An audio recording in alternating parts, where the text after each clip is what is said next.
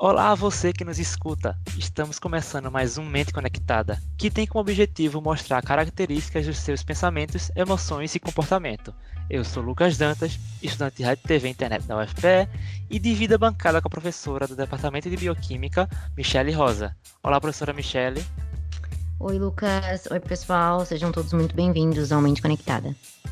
E hoje vamos fazer um bate-papo sobre a influência do que comemos na nossa saúde mental e no nosso desenvolvimento. Pois é, a gente vai falar sobre o sistema nervoso central e a influência dos alimentos né, na funcionalidade neurológica nossa. Eu não sei se vocês sabem, mas o sistema nervoso central ele é altamente dependente de energia. Ele pesa mais ou menos 2 quilos de todo o teu peso corporal, mas ele consome 20% de toda a tua carga energética diária. Então é um consumo energético super alto, ele é super energético. Entretanto, nem tudo que comemos, ou nem toda a quantidade de coisa que comemos, gera um saldo positivo para a tua saúde em geral. Cada vez mais a ciência prova que a nossa dieta pode ser um grande vilão para doenças neurológicas, como depressão, ansiedade ou até doenças neurodegenerativas, por exemplo. Ou seja, eu sempre falo, né? Somos o que estimulamos e a dieta é um desses nossos estímulos. É isso aí. E para a gente discutir isso, a gente trouxe uma voz mais profissional. É, hoje temos como convidada a brilhante participação da nutricionista clínica funcional Dária Nobre. Olá, Dária, seja bem-vinda. Olá, pessoal. É um prazer estar aqui com vocês para conversar um pouco sobre um assunto tão importante, né, que é a saúde da nossa mente. E é claro que vários fatores contribuem para que possamos ter uma mente saudável, e a alimentação é um deles. Então, hoje eu vou dividir um pouco do meu conhecimento com vocês para que possamos aprender juntos. Isso, Dara, maravilha. Estamos bem felizes de que tu pode somar conhecimento aqui no Mente Conectada com a gente. A influência da dieta na nossa saúde é um assunto que cada vez eu acho que eu tô mais motivada a aprender, ler sobre, porque eu tenho a tendência a me alimentar muito mal, né? Mas como professora de bioquímica, eu também tenho uma tendência a querer entender mais o que eu tô comendo, e isso é exatamente o que eu quero trazer contigo hoje no programa. Como melhorar né, o nosso corpo e nossa mente através da nossa alimentação. Eu gostaria que tu começasse exemplificando um pouquinho da área, se possível, assim, em linhas gerais, né? Como os alimentos que a gente come influenciam no nosso desenvolvimento neurológico e na nossa saúde mental. Quem são esses alimentos e qual é a influência deles?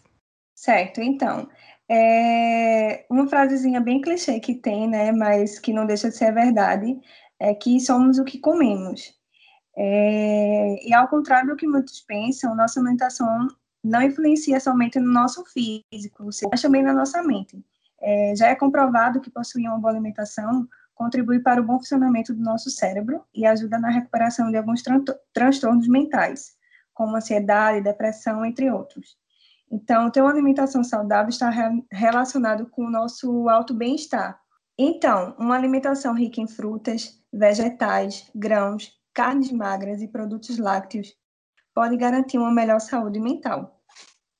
É, é, adorei, Dara. Eu acho, eu acho até, eu quero complementar um pouquinho, só pontuar umas coisinhas, né? Porque só para o pessoal que está nos ouvindo entender, como a gente tem diferentes tipos de alimentos que a gente consome, como por exemplo carboidratos, proteínas, lipídios, né? Esses lipídios insaturados que são bons para a saúde, como o ômega 3, as fibras que contribuem para a nossa flora intestinal, para a nossa produção bacteriana, e tudo isso influencia. Então, o que interessa, na verdade, é o, o que esses, a quantidade que esses nutrientes, que esses alimentos são necessários para o nosso funcionamento. Eu sou um pouquinho contra, não sei, depois a gente vê a tua opinião como nutricionista, mas eu sou um pouquinho contra dietas muito exageradas, né? Porque na verdade o nosso, nosso cérebro, o nosso corpo precisa de um pouquinho de cada coisa. A glicose, por exemplo, só para o pessoal entender mais, mais assim, bioquimicamente falando, a glicose que vem dos carboidratos, que vem da massa, do chocolate, do arroz que a gente come, ela é principal carga energética do cérebro, né? Ele se alimenta de açúcar quase exclusivamente. Então a gente precisa dessa ingestão de carboidratos para nutrir o nosso cérebro, para manter ele funcionando. Tem aquela coisa também, né? É, obviamente, o funcionamento em excesso disso, o excesso do consumo de carboidratos, de glicose, pode dar alterações metabólicas, como diabetes, como ganho de peso, por exemplo. É por isso que a gente tem que saber regrar as nossas concentrações. Outra coisa que as pessoas acabam, às vezes, tirando da dieta da área, não sei se tu concordas como, como nutricionista, mas é a questão dos lipídios. A gente tem lipídios bons e ruins, né? Os insaturados fazem parte aí dessa gama de lipídio que a gente precisa ingerir. O ômega 3 principalmente porque não é sintetizado pelo nosso corpo. Ele está presente aí no azeite de oliva, é, no noz, na castanha, no amendoim, por exemplo, né, nos peixes. E aí eles são ricos aí em desenvolvimento neurológico, então fazem parte da estrutura de neurônio e com isso o nosso desenvolvimento cognitivo e emocional. Então, às vezes cortar coisas da dieta talvez seja relevante quando a gente entende quem são essas coisas e como cortar. E mas na verdade eu acho que vale mais ficar claro para as pessoas qual a concentração, né? E como comer para a gente melhorar a nossa saúde mental e intelectual. Sim, Michelle, eu concordo totalmente com você. Eu acredito que devemos respeitar o nosso corpo, né, o bom funcionamento do nosso corpo e principalmente da nossa mente também. Afinal, tudo começa na nossa mente, né? E claro que dietas muito restritivas, elas vão trazer malefícios para a nossa saúde, né? Afinal, o nosso corpo precisa sim de todos os nutrientes. E uma coisa que eu sempre trabalho e tento trabalhar com meus pacientes é a questão de você respeitar a sua individualidade, né? Nem todas as dietas cabem a você. Então, é uma coisa que as pessoas têm que estar bem cientes. Né? Recentemente, eu até fiz um, um pôster falando sobre isso, que você não precisa fazer dietas tão restritivas para dar certo no objetivo que você deseja né? Até porque o seu corpo precisa dos nutrientes, precisa do carboidrato, precisa dos lipídios, como você falou, precisa das proteínas. Então, tudo isso é importante para o bom funcionamento do nosso corpo e da nossa mente.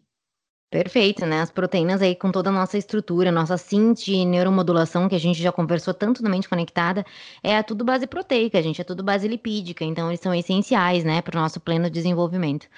Agora, Dária, eu queria puxar um pouquinho lá para a gestação, né? Talvez tenha algumas mulheres grávidas aqui nos ouvindo ou curiosas. Há evidências claras que a deficiência de nutrientes durante a gestação, como por exemplo, é isso que a gente vem falando aí, o ômega 3, e vitaminas do complexo B, por exemplo, geram problemas neurológicos na criança, como deficiência de aprendizado, problemas de neurodesenvolvimento, como alterações da fala, movimento, entre outros problemas neurológicos. Isso coloca uma carga muito grande para as mamães, né? Então, a gestação ela tem que ser cuidada, ela tem que ser bem alimentada. Qual a necessidade nutricional de uma gestante e como fazer para uma gravidez é, ser bem conduzida e, obviamente, né, a partir disso ter filhos saudáveis a partir da alimentação. É, a necessidade nutricional é, vai levar muito a respeito do peso da, da gestante, né, do perfil nutricional dela. Então, isso é algo bem individual e precisa, assim, de um acompanhamento, acompanhamento nutricional para a gente saber realmente quais as necessidades dela. Mas, geralmente, quando a mulher descobre que está grávida, automaticamente a alimentação é um dos fatores a ser avaliado. Então, é, porque ela vai contribuir para o desenvolvimento do bebê. Então, ela vai precisar, sim, ter uma alimentação saudável e bem equilibrada. Porém, os dois suplementos mais recomendados durante a gravidez é o ácido fólico e a vitamina D. O ácido fólico é porque ajuda a prevenir defeitos do tubo neural. Já a vitamina D é para um crescimento ósseo saudável. E assim como o ômega 3 também, que vai ajudar no desenvolvimento do cérebro e do sistema nervoso do bebê, contribuindo para um coração mais saudável. E isso vai desde a gestação até a infância. Então é bem importante as mamães ficarem cientes disso. Perfeito. É, Dara, tu poderia complementar um pouquinho só mencionando sobre os alimentos que contêm, por exemplo, ácido fólico, né? Já que é tão importante para reduzir as deficiências do cérebro e do, do, desenvolvimento do cérebro, né? Que, que é realmente bem relacionado com neurodesenvolvimento e visão e audição e, e, e conexão entre sistema de emoções, que é o sistema límbico, com o sistema cortical, que é o sistema da tomada de decisão, ele faz parte desse desenvolvimento. Então, eu gostaria que, se a gente pudesse mencionar aqui alguns elementos que é rico, né, que são ricos em ácido fólico, para o pessoal conseguir orientar melhor no seu dia a dia. Da mesma forma, a vitamina D. A gente sabe que a vitamina D, ela é concomitantemente provinda de elementos de origem animal, mas ela é sintetizada a partir da exposição solar, né? Então a gente precisa ter uma exposição solar diariamente para que essa nossa vitamina D seja estimulada. E aí tem até alguns estudos da área, depois tu pode comentar um pouquinho mais se tu quiser, alguns estudos que mostram a influência dessa vitamina D, por exemplo, né, até do índice de, de, de inteligência de uma criança. Então, a mãe que se nutre devidamente com vitamina D, as crianças são mais ativas, elas têm mais foco, elas têm menos problemas emocionais. E isso segue ao longo dos anos dessa criança, né? Tem dados bem fortes de crianças de 4 a 6 anos, na qual a mãe teve uma dieta suprida de vitamina D, e aí esse neurodesenvolvimento foi muito mais acentuado do que aquelas mães que não tiveram o consumo de vitamina D adequado. Mas eu gostaria que tu terminasse essa fala também, além de falar dos alimentos, que a gente tem ácido fólico, que tem vitamina D, eu gostaria que tu mencionasse também essa suplementação sabe, Daria? Não sei até que ponto a gente, a gente eh, fica saudável falar de suplementação para as pessoas que não precisam ser supridas, as pessoas que têm os níveis corretos dessas vitaminas de ácido fólico, e se tem alguma, alguma interferência em fazer o suplemento, mesmo contendo os níveis normais. Na gestação, é necessária a suplementação? É, geralmente, quando a mulher está gestante, ela faz, é comum fazer a suplementação de forma manipulada, certo? Porque nem sempre quando a mulher está gestante, ela consegue absorver os nutrientes, no caso o ácido fólico e principalmente a vitamina D, só através da suplementação. Então, como é algo muito específico, né, uma gestação, uma gestação, então ela faz, é mais comum fazer a suplementação através de remédios manipulados certo? Mas aí também contém em alguns alimentos, como feijão preto, espinafre, é, o próprio amendoim, brócolis, suco de laranja, beterraba, arroz branco, ovo cozido, certo? A questão da vitamina D, como você bem falou, ela está disponível sim nas proteínas, né? Mas a biodisponibilidade maior da vitamina D realmente é através dos raios solares. Então é mais recomendado, né, que as gestantes é, tenham né, esse banho de sol, como a gente sempre recomenda, nos horários de manhã e no finalzinho da tarde. Então, essa é a nossa recomendação. É, Daira, vocês mencionaram o ômega 3 e eu já vi pesquisas e artigos que mostravam que a deficiência de ômega 3 nas pessoas está relacionado com um aumento da agressividade, depressão e ansiedade. Qual é a relação entre, fatores, entre esses fatores? Então, bora lá. É, o aumento do consumo de ômega 3 na alimentação, é, assim como o ômega 3 em cápsulas, são importantes sim para prevenir e combater a depressão, ansiedade, entre outros transtornos, pois ele ajuda a melhorar o controle das emoções e do humor, assim como a insônia também, que pode ser um dos causadores de alguns tran transtornos. Geralmente, quando você não consegue ter uma boa noite de sono, você fica mais estressado. Então, não ter essa concentração vai se influenciar para o, o mau funcionamento do nosso cérebro e ele vai ficar mais comprometido, acarretando, sim, a esses tran transtornos. Tem um artigo que eu acho bem legal, gente, que ele fala sobre a influência do ômega 3 tanto na formação do sistema nervoso central como na formação da retina, por exemplo, né? Que é essa. A retina faz parte dos nossos olhos, e os nossos olhos, eu acho que eu já falei isso no programa, mas é a parte do nosso cérebro que fica para fora da calota craniana. E a retina surgiu para percepção, para a gente adquirir a percepção do universo e formar os nossos sentidos aí. E a gente tem essa relação é, muito clara da, do quantitativo de ômega 3 com esse funcionamento encefálico, com a formação dos sentidos, por exemplo, com a formação da calota uh, craniana a partir dessa, dessa associação com a retina. E aí, essa, essa associação né, do ômega 3, ela vai muito mais além do desenvolvimento do sistema nervoso central. Esse mesmo artigo, ele ainda mostra que o ômega 3, como terapia profilática, por exemplo, as pessoas que tomam óleo, né, ricos em ômega 3, elas têm uma menor tendência a desenvolver doenças psicológicas, que teve um desenvolvimento tão bom como antidepressivo do que os próprios fármacos utilizados para depressão. E isso vai desde a infância desde a barriga da mãe, partindo para a infância, acompanha na adolescência e vai para a idade adulta. Então, talvez o ômega 3 seja uma das terapias aí, né, futuras que venham ajudar as pessoas que têm alteração de humor, principalmente depressão, minimizando esses aspectos. Mas por quê? Que é a minha motivação principal porque ele faz parte do desenvolvimento do cérebro. A gente precisa de ômega 3 para os nossos neurônios, que são as nossas células nervosas que se comunicam. A gente precisa de ômega 3 para formar os neuromoduladores, que são as substâncias que se comunicam para gerar uma resposta. E a gente precisa do ômega 3 para estruturar o nosso cérebro. Então, tudo que a gente já falou até hoje no Mente Conectada, ele é estruturado, ele é organizado a partir dessa influência lipídica. Mas tá lá, tá no óleo de oliva, tá nos peixes principalmente, né? E aí, quanto mais uma dieta rica nesses nutrientes, melhor vai ser para nossa saúde mental e desenvolvimento neurológico.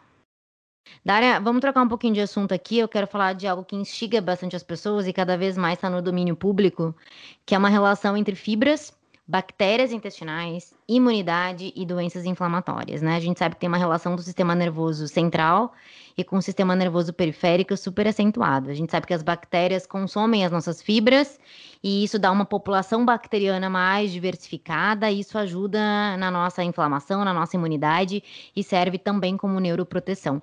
Tu poderia falar um pouquinho mais dessa associação aí entre fibras, bactérias e neuromodulação? Então, é, hoje, né, o nosso intestino ele é considerado como o nosso segundo cérebro. Então, para um bom funcionamento do nosso intestino, é necessário, sim, a ingestão de fibras de acordo com as nossas necessidades nutricionais.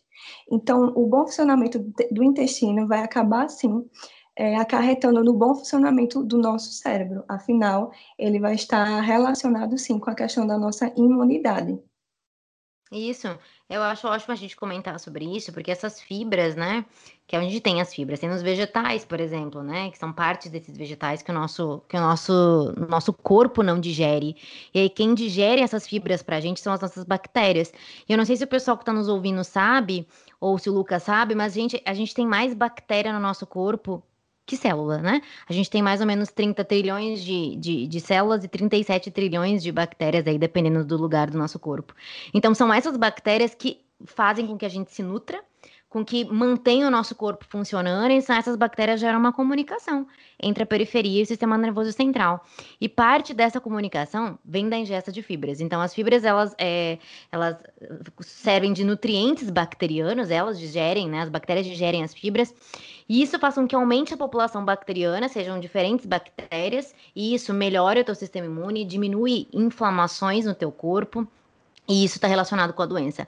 A doença de Alzheimer, a depressão, a ansiedade são doenças com fundamento inflamatório. E aí, com essa ingesta de fibras, com o aumento da população bacteriana, a gente está diminuindo esse processo. Eu não sei se vocês sabem, mas o cérebro tem muito mais a ver com o intestino do que a gente imagina, né, Dária? Por exemplo, 90% de toda a serotonina é produzida no intestino.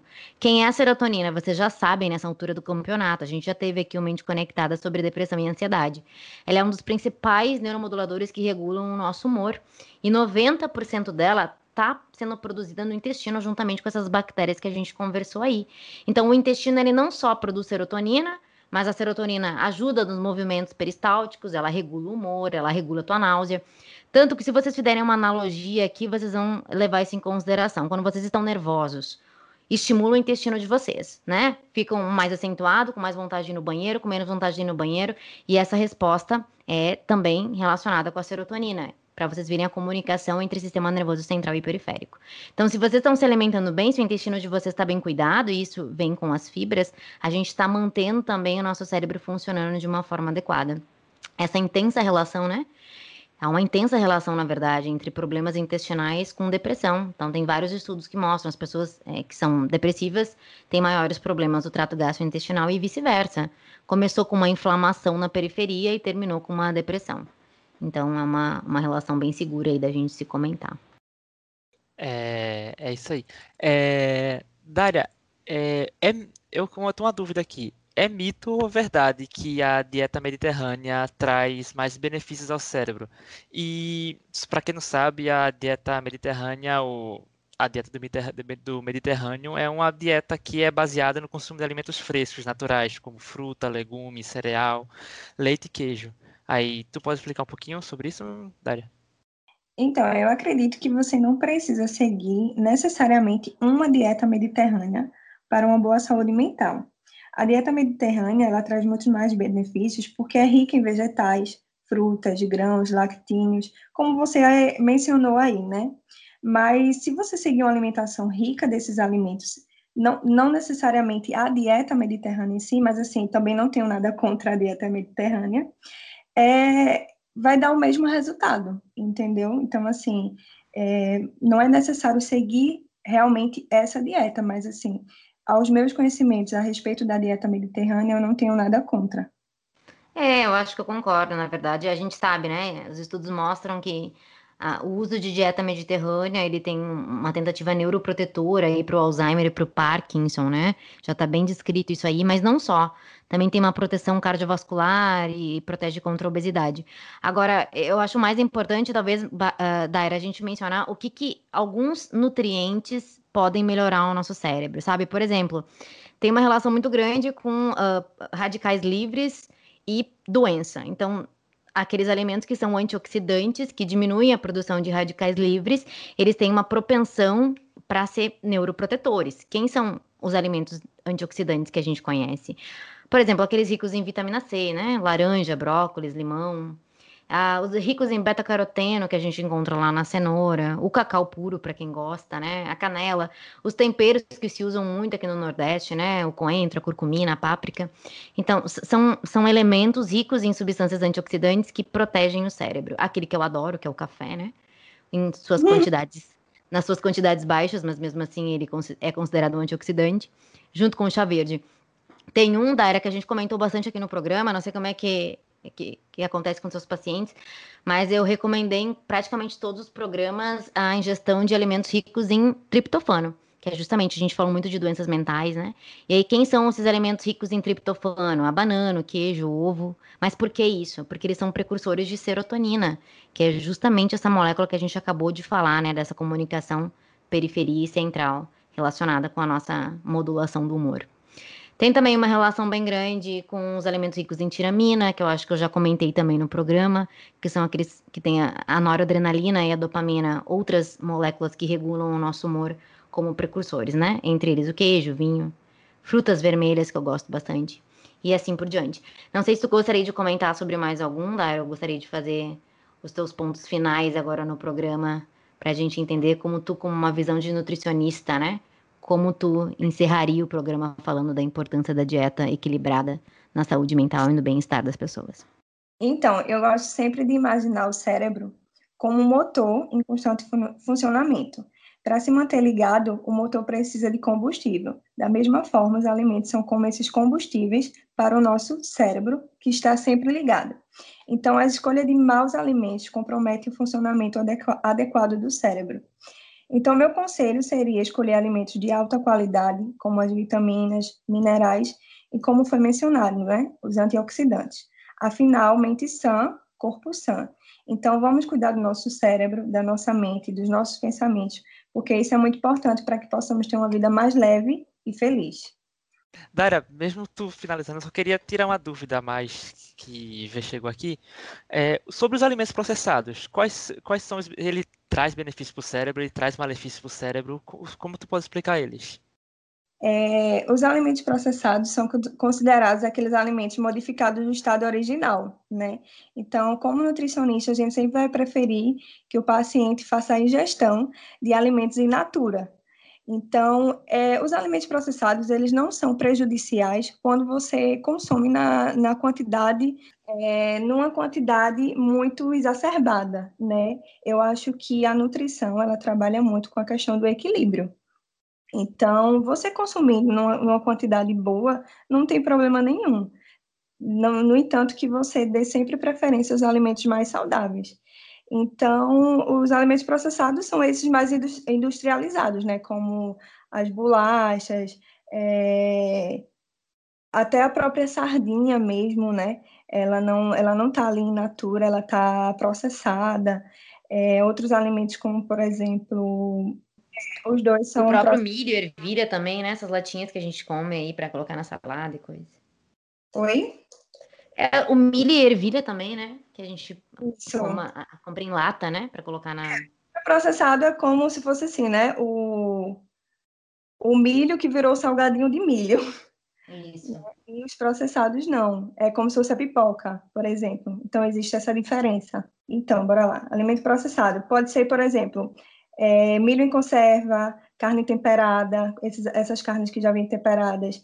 É, geralmente, quando você vai no supermercado e já pega aquelas, os vegetais já naquelas bandejinhas, então eles são considerados também alimentos processados, porque não está ali in natura, né? Não é o, não é o vegetal in natura. Então, são todos esses alimentos. Então, é, gente, então, depois desse episódio, bora dar uma focada nos nossos hábitos alimentares, né? E o Mente Conectado está infelizmente chegando ao fim. É, eu gostaria de agradecer à nutricionista Daira Nobre, que nos guiou a hábitos alimentares mais saudáveis. Foi muito bom, obrigado de verdade. Eu que agradeço, Lucas, muito obrigado. Amei participar do, do projeto né, Mente Conectada e dividir um pouquinho do meu conhecimento com vocês. É, foi rico de informações, né? E saudáveis, coisa boa. Eu deixo os meus sinceros agradecimentos à nutricionista Daira e encerro falando que, ao final das contas, a gente também é o que a gente come, como a própria nutricionista falou aí. As nossas escolhas, a nossa personalidade, o nosso nível de felicidade, a empatia é espelhado na quantidade e na qualidade de nutrientes que a gente ingere todos os dias. E na próxima semana a gente vai conversar sobre o espectro autista, características, diagnósticos e acompanhamento de pacientes. E para tal, a gente vai ter a participação da psicóloga Fábia Negreiros. Obrigado a você ouvinte que nos escutou até aqui e obrigado à professora do Departamento de Bioquímica da UFPE, Michele Rosa. Obrigada, gente. Obrigada mais uma vez pela audiência. Nos encontramos semana que vem. A produção e o roteiro dessa edição foi da professora do Departamento de Bioquímica da UFPE, Michele Rosa, junto comigo, Lucas Dantas, estudante do curso de Rádio, TV e Internet da UFPE, e William Araújo, de Jornalismo, sob a orientação da professora do Departamento de Comunicação da UFPE, Paula Reis. Edição, Lucas Dantas. E esse programa também fica disponível em formato de podcast nas plataformas digitais. Tchau, tchau e até o próximo Mente Conectada.